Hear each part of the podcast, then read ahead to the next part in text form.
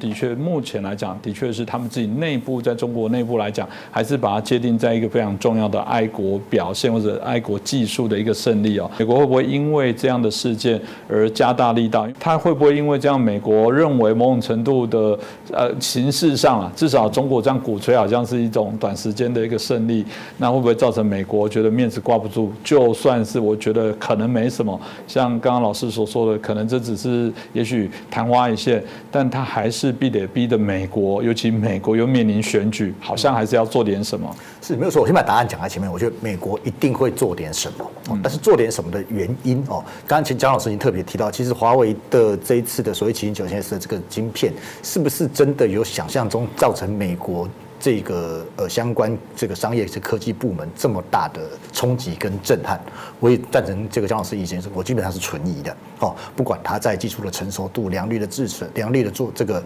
呃呃呃满足，或者是它的制成过程当中，刚刚姜老师调整十四纳米的转移等等哦，呃，我相信美国会有心里面小小的震惊了一下，但是并不是这么强烈的说。哦，原来华为突破了它过去这段时间的这个科技跟晶片半导体的封锁。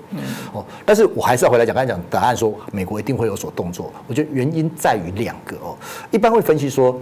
其实华为那时候这个呃宣传的手机的时间，刚好是美国商务部长这个雷蒙多他访问中国的期间嘛，所以呃有一部分硬派人士就认为说，你中国根本就是借华为的这个新的这个 Mate 六十 Pro 的这个东西手机发布的时候，哦，摆明了是要对呛美国，说你过去这几年的晶片控制、晶片管制其实是没有用的。你看我华为可以独立的制作出来，可以成功的达到七纳米的制程，哦，那一方面对市场也进行。呛香，因为下一个礼拜是苹果发表新机的时间，告等于是用民族主义去打压美国的这种呃大型的苹果企业，这这 Apple 当然会有相关的商业上的呃压力，是不是会反馈给美国政府？更不用讲同一个时间，中国政府又宣布中国的相关的公务机关完全禁用 Apple 的手机，这一系列的手法，你当然会让美国不舒服。不管是在民族主义的鼓吹，不管是在。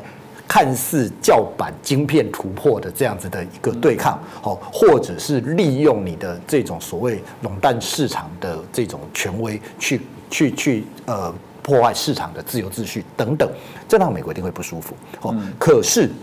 美国真正会使这个出手重新 review 整个晶片的管制跟制裁的原因，除了这些不舒服带来的美国国内鹰派压力之外。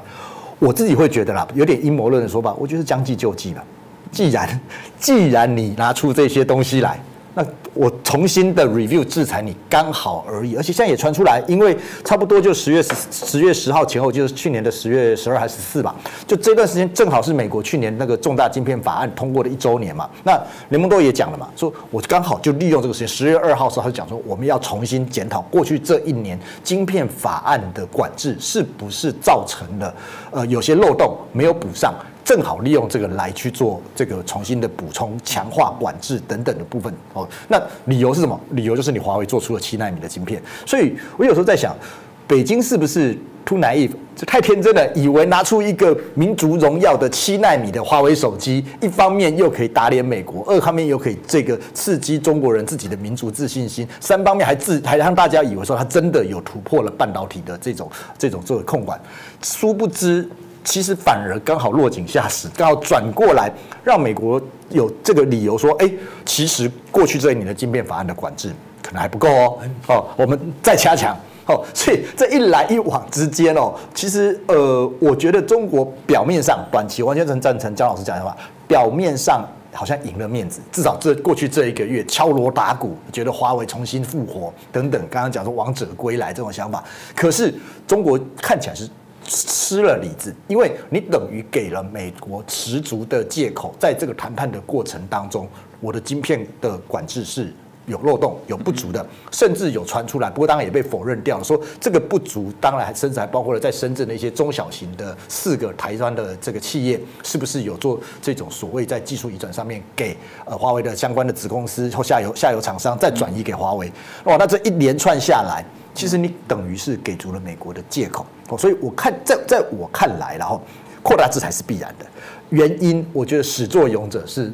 北京自己，是中国自己自自以为聪明的这样子的敲锣打鼓、民族主义式的渲染，而你让美国有更充足的出手的理由，搞不好他这一年本来就要在在针对今天法案的这个呃重新的去做 review 过程，那特别是在。